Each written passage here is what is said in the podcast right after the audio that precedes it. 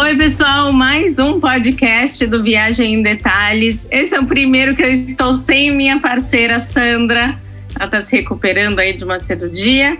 Então, estou aqui sozinha, mas tenho uma convidada super especial, que é a Tina Lira, da TL Portfólio. Ela vai contar um pouquinho para vocês o que é a TL. E olha, vou te dizer que eu não conheço alguém mais viajada do que esta pessoa. Pense alguém que viaja duas semanas por mês no ano. De cara.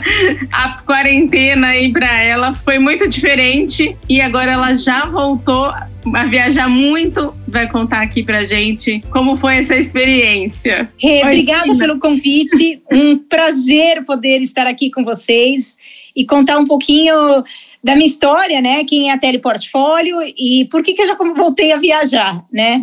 é, então, adorei o convite. Meu nome é Tina Lira, sou dona da Teleportfólio. Eu trabalho no mundo de hotelaria e viagens de luxo há, sem falar minha idade, vamos falar mais de 20 anos, vai. E eu sou brasileira, eu cresci no México, eu estudei na Suíça e eu morei 23 anos fora do Brasil. Então, desde que eu me conheço como profissional, eu me dediquei ao turismo de luxo. Então, morei em Paris, trabalhei com a marca Hyatt, depois um, trabalhei até um período no Intercontinental no Rio de Janeiro que não existe mais. Fui para Nova York, eu fiz, trabalhei com Mandarin Oriental, fiz a abertura do Ritz Carlton durante o período do 11 de setembro, então um aprendizado incrível lá em Nova York. Mudei para Singapura com o Four Seasons, fui morar em, em Turks Caicos, quatro anos e meio administrando um pequeno hotel de luxo que também é super bem conceituado, parte da Leading Hotels of the World. Bom, e eventualmente eu voltei para o Brasil para ajudar na administração do Ponta dos Ganchos em Florianópolis. Então foi um, assim, morei fora, sou meio gringa no sentido que eu cresci, virei pessoa fora do Brasil, né? Mas o coração curte um samba, né? Uma caipirinha, um pão de queijo. E eu fiquei muito feliz de ter voltado para o Brasil. Fiquei em Florianópolis dois anos e meio e aí eu decidi abrir a Teleportfólio em 2012. O que, que é a empresa? Nós temos uma assessoria de imprensa que, por um lado, representa alguns melhores hotéis do mundo para o mercado brasileiro, trabalhando com a mídia, e por outro lado, nós temos uma representação, ou seja, eu tenho uma equipe que treina as agências, as operadoras do Brasil a venderem esses hotéis super exclusivos e independentes mundo afora. Então, nós temos um portfólio de mais ou menos 40 hotéis e operadores, né? E temos hoje escritórios no Brasil, na Argentina, no Chile, dois escritórios no México, um em Los Angeles e um em Nova York. Uma equipe de 17 mulheres. Então a minha vida sempre foi viagem, né? Porque eu estou sempre tentando divulgar o hotel, na época que eu trabalhava para um hotel, para um público internacional, e agora com a Teleportfólio, eu, pelos últimos oito anos, né, eu viajo, como você falou, 15 dias por mês há oito anos. Então, minha vida é tanto, é quase equivalente ao tempo que eu fico em casa ao tempo que eu fico fora, viajando internacional, né? A vida tá então, na mala, né? A não, mala tá sempre pronta, né? Todo mundo fala, ai, que estresse fazer mala. Eu, nossa, para mim eu faço em três segundos, né? É, é, para mim é mais chato de fazer mala que fazer mala, mas realmente é uma coisa que você, você cria prática. Essa pandemia realmente me tirou do eixo, porque ficar em casa por um período de né, extenso, né? Nós chegamos a ficar quase seis meses. Em agosto, nós voltamos a, a viajar. E o momento que nós decidimos voltar a viajar, eu acho que é importante comentar aqui, porque é muito pessoal.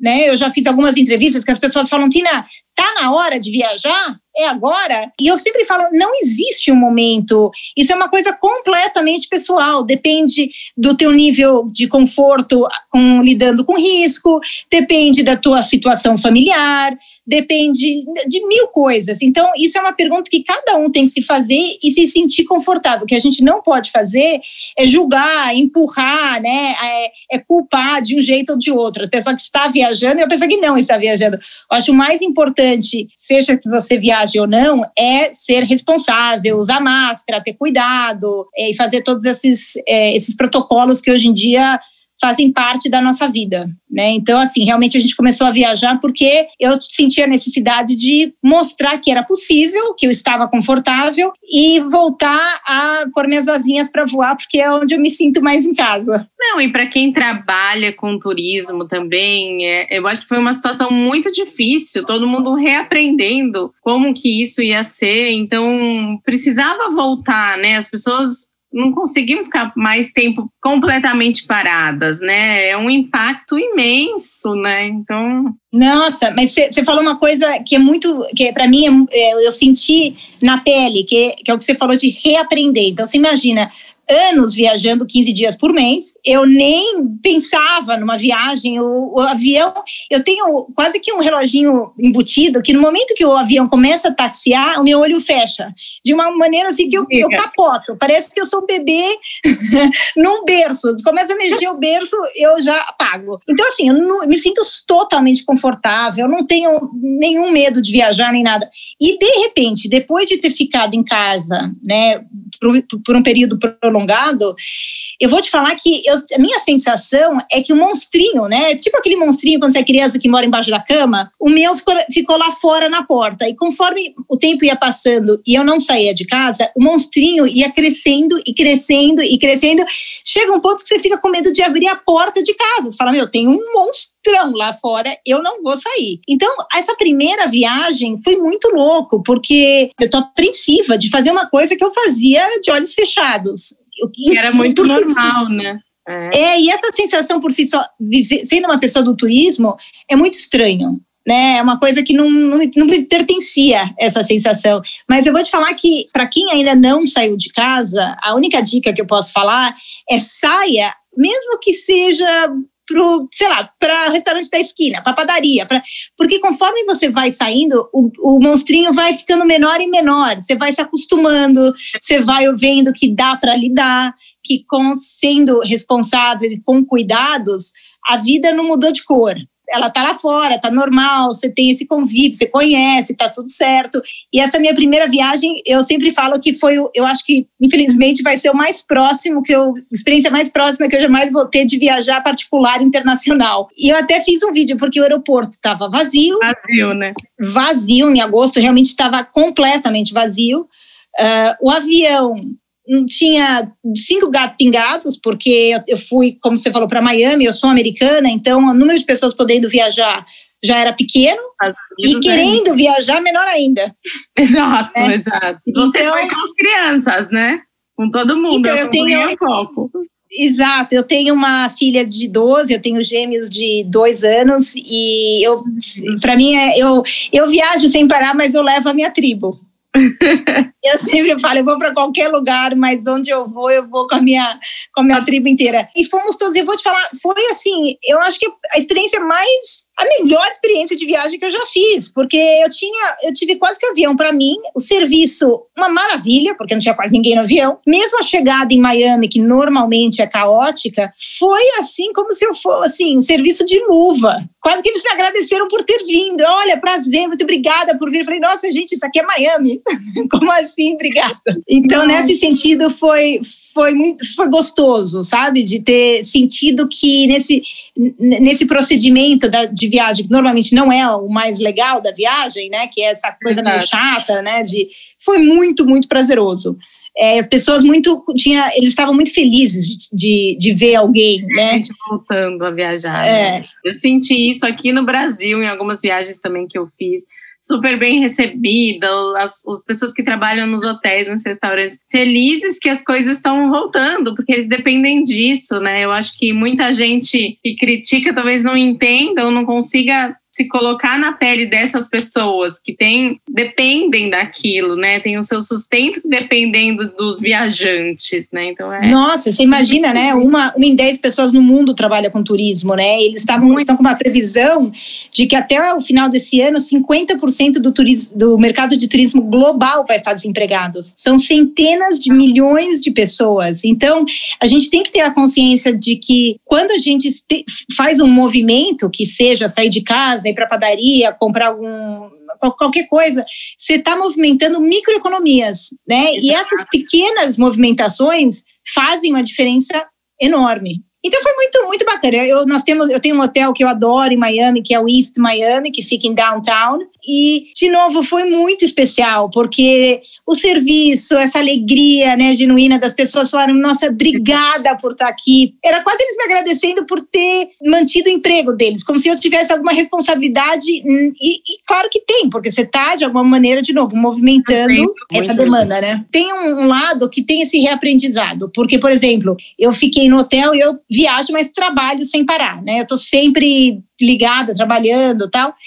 E eu estava no, no meu quarto trabalhando, e aí no final eu falei, gente, mas não vieram fazer o quarto, né? Que coisa mais estranha. Aí eu liguei lá embaixo e falei, gente, mas que estranho, vocês não vieram fazer o quarto. Eu falei, mas senhora, vocês têm que sair do quarto para a gente fazer o quarto. Estamos no mesmo pandemia. Essas coisas não me ocorreu. Né? Só, claro, óbvio, pelo cuidado tanto da pessoa que trabalha quanto para mim, não ficar no mesmo ambiente. Então, tem esses pequenos diferenciais. E assim, tem restaurantes, hotéis que não tem todos os restaurantes operando. Uh, o East Miami, por exemplo, eles têm uma área maravilhosa externa, então eles têm opções de restaurantes porque eles só fecharam a parte interna. Eles têm o Sugar, que é um dos melhores bares rooftops de Miami, então estava, em termos de pandemia, ele estava bombando, né, dentro de uma realidade, Sim. mas tinha uma, uma energia muito gostosa. Então foi muito bom, muito, muito bom. E de lá essa foi minha primeira viagem, eu fui para a República Dominicana. Eu acho isso uma, uma, uma dica super importante para as pessoas que estiverem ouvindo, que talvez queiram fazer uma viagem, uma primeira viagem, que tem um pouco de receio. República Dominicana, por quê? Olha que coisa incrível. O governo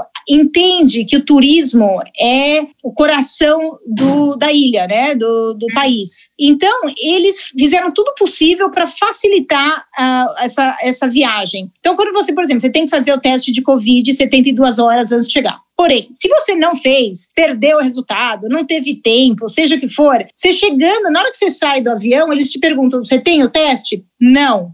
Ok, gratuitamente você pode fazer um teste aqui então, imediatamente eles te passam para uma fila, você faz o teste, você espera os resultados e você entra. Aí, quando você entra no, no país, no momento que você faz o check-in num hotel, você, o governo te registra como turista. E olha que incrível. Se você fica doente de Covid na República Dominicana como turista, eles pagam toda a tua conta médica, o teu hotel e a tua mudança de passagem.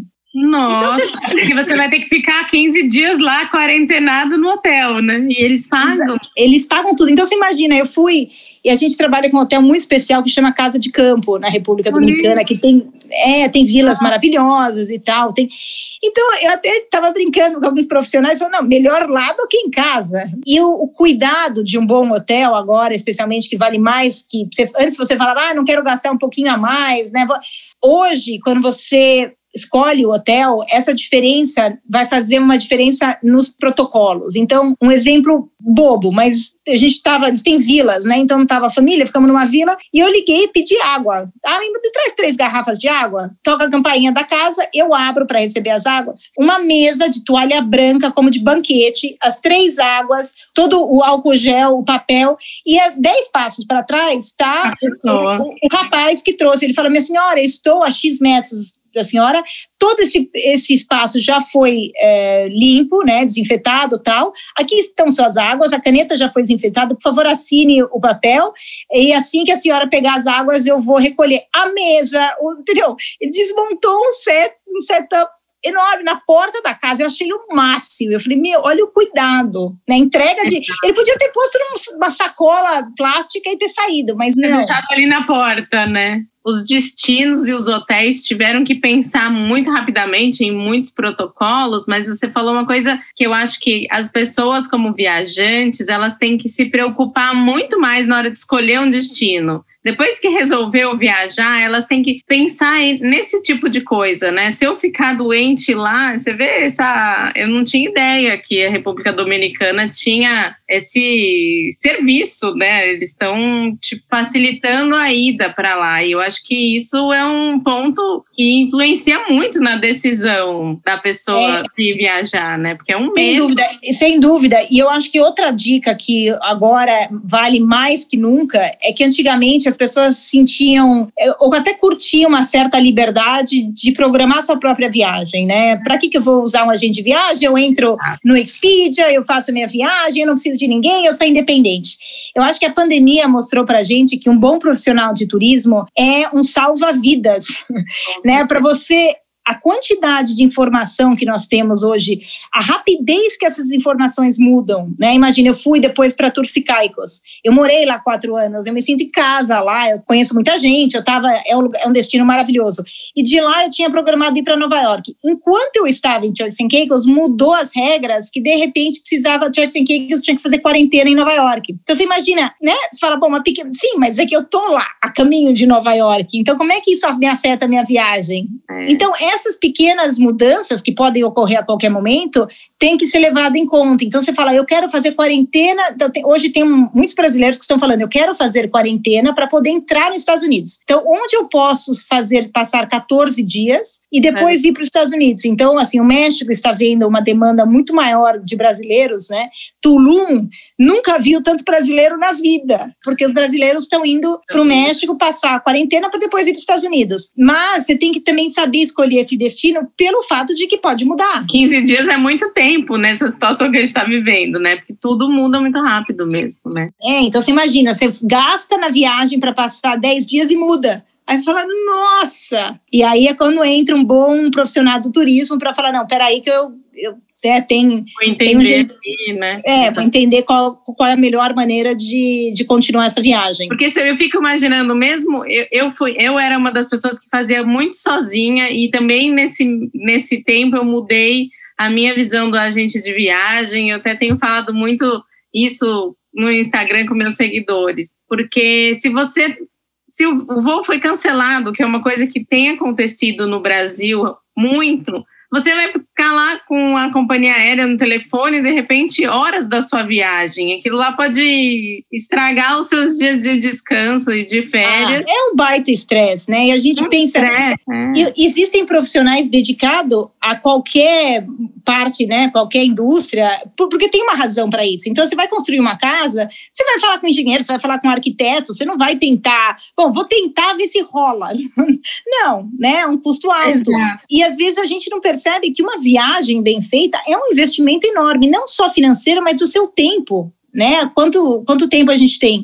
E por que não falar, meu, em vez de eu tentar ver se rola, deixa eu falar com alguém que dedicou a vida a isso. E óbvio que eles vão saber mais. Exato. Eu acho que nesse momento ficou o trabalho deles ficou mais valorizado, né? Porque eu acho que tinha realmente perdido um pouco com essa com a internet, com esse fato de todo mundo conseguir, você consegue reservar um hotel pelo celular, você consegue comprar uma passagem pelo celular, pelo aplicativo, é tudo muito mais fácil mas as pessoas não olham para esse lado. Se eu tiver qualquer probleminha, você tem que resolver sozinha, né? E a gente sabe como é ficar tentando ligar, ficar esperando. É, então... é muito chato. Eu tive, eu estive no México semana passada e eu estava falando com um amigo meu que é, é, ele trabalha com design, ele é um cara muito bacana e, e, muito visual. Ele, ele realmente gosta de ficar em bons hotéis. Ele gosta que eles tenham uma linha de, de design. E ele estava falando para mim, ele falou assim, eu gosto de escolher meus hotéis pela, pelo Instagram, porque eu gosto de ver, entender a linha de design, o visual e é. tal. Eu falei, tudo bem, só que você está escolhendo hotéis que estão investindo no Instagram, independentemente se eles são realmente o que você acha que eles são, entendeu? Aí a gente começou a falar sobre alguns nomes de hotéis eu falei, esse hotel não tem serviço, ele tem. Como assim, sério? Eu falei, sim, mas é que você está tá vendo ele pelo Instagram, né? Tem toda uma história por trás desse hotel. E aí eu também, de novo, é muito difícil você fazer uma escolha de uma viagem através da capa do livro. E aí cada um faz aquela foto, né? Você pode fazer. Hoje em dia tem Hoje em dia... Photoshop faz maravilhas, né? Então, é, exatamente. Não é uma coisa só, né? Você pode até olhar pelo Instagram, mas depois você tem que entender como que funciona aquele hotel, né? Conversar com alguém, ter um ir mais profundamente, né? Outra coisa, Rick, que eu acho que é importante também, que foi uma, uma experiência que eu tive, é que muitas pessoas estão se sentindo confortáveis viajando dentro do Brasil, né? Quando eu fui para o México, a demanda doméstica de viagens é enorme. Nos Estados Unidos também, a malha aérea doméstica está super, é, com uma demanda muito alta. E ainda o internacional continua baixo, né? E o mais incrível de tudo isso é que quando você começa a viajar, a pior experiência que você pode ter de viagem é doméstica, porque acaba sendo meio muvuca, é, né, não tem aquele protocolo, não tem o cuidado, é muita gente. E aí, quando você viaja internacional, é muito mais calmo, é muito mais tranquilo, não tem todos os protocolos seguidos direitinho e tal. E eu sempre falo para as pessoas, eu falo, não, eu tenho medo de viajar internacional. Aí eu falo, não, mas tenha medo de via viajar mais doméstico, porque é uma experiência muito, muito pior, né? Só pela porque as pessoas estão muito mais seguras, eles se sentem mais seguros e na verdade não é assim, né? No, então é, engraçado isso. Assim, o México, para mim, eu fiz algumas viagens domésticas lá. A parte interna é uma bagunça. Estados Unidos também, uma verdadeira bagunça. Agora o internacional é é um luxo. Porque está muito vazio, né? É, é tá eu, as viagens que eu fiz por aqui também, os voos estavam bem cheios. Eu achei que os protocolos estão sendo seguidos, mas tá cheio, tem um monte de gente, não tem, não tem cadeira vazia no avião, então você tá ali com todo mundo. Mas eu é. acho que as pessoas têm esse medo mesmo, acha que é mais. Ah, aqui é, eu vou pertinho, é mais tranquilo do que eu ir longe. Então é bom essa, essa sua. um outro olhar, né? Essa visão de quem realmente já fez algumas. É, e uma, uma das coisas muito legais também, que me deu muito orgulho, é que nós trabalhamos, devido aos os escritórios, né, pela América Latina e América do Norte, eu estou sempre falando com profissionais de turismo não só global, mas realmente focado nas Américas. Eu vejo a, parte cultural que o americano, por exemplo, eu acho que de todos, né, falando das Américas, ele é mais conservador, ele tá, que normalmente você fala, não, americano tá, os americanos estão na frente em business ou em tal. Neste momento, em relação a viagens, eles são os que têm mais medo. Por quê? Eu acho que a cultura americana não está acostumada com viver num mundo de crise ou de vírus ou, né, gente tem algumas aqui que a gente cresce com isso, a gente tem a febre amarela, a gente tem dengue, a gente tem algumas coisas. Então a gente meio que já está acostumada, né, com uma realidade e bola para frente, né? Crise, não sei o quê bola para frente. O brasileiro vai, põe a cara para né, rodar e vambora. O gringo não, o gringo tá falando, gente, o que, que é isso? Eu vou ficar em casa até sair a vacina, mas muito, em números muito maiores do que aqui. E eu vejo o Brasil, da América Latina inteira, é o que está mais uh, eh, para frente no sentido de olhar a possibilidade e a realidade de conviver com esse vírus, né? A, a, convivência em vez de ter que, sei lá, vencê-lo. Porque isso e... pode demorar muito mais do que a gente imagina, né? Já tem demorado quando a gente começou lá em março, que trancou, a gente imaginava que em alguns meses ia estar resolvido, né? Acho que ninguém imaginou que a gente ainda ia passar Natal e Réveillon nessa situação. É, é os, os restaurantes da França agora falaram que até fevereiro não abrem. Então, você começa já a olhar falando, nossa, previsão de 2021, né? Quando que vai abrir? Não tem previsão, é. né? Os cruzeiros também já falaram que até final de fevereiro não saem. Carnival e um monte de outros. Então você está vendo que a bola está, a gente estão, não, não tem ainda um cenário aberto, mas ao mesmo tempo a América Latina né? Chile abriu, Argentina abriu, Colômbia abriu, Peru abriu, Peru. México não fechou, Brasil também. Então, a gente, esse, você falou de ficar mais perto de casa, de ter um nível de conforto, ficar pertinho. Agora o brasileiro tem uma, uma gama de opções aqui pertinho, mesmo o Caribe é relativamente pertinho, né? Muito, muito especial, sendo que agora a Europa, enquanto a gente vai abrindo, eles vão fechando. Exato, exato. A Europa agora está complicada, acho que vai demorar mesmo a Europa. Você foi para o Caribe pelos Estados Unidos, mas também tem a opção de ir pelo Panamá para quem não pode entrar nos Estados Unidos é um destino que tem muitas opções também, né, Caribe? Sim, tanto é que nós fomos com amigos que não são brasileiros, é, desculpa, que não são americanos. Então a gente Sim. saiu do Brasil juntos e dependendo de qual a ilha, você pode ir pelo Panamá, que foi a escolha, uh, porque tem preços muito bons para ir tanto para Turks and Caicos quanto para a República Dominicana, ou você pode fazer a conexão pelo México. Então, de novo, o México acaba sendo um, um, destino muito, muito, uma opção boa, porque o México por si só já tem, é um lugar maravilhoso. Eu morei lá sete anos, então eu sou, eu sou meio mexicana também.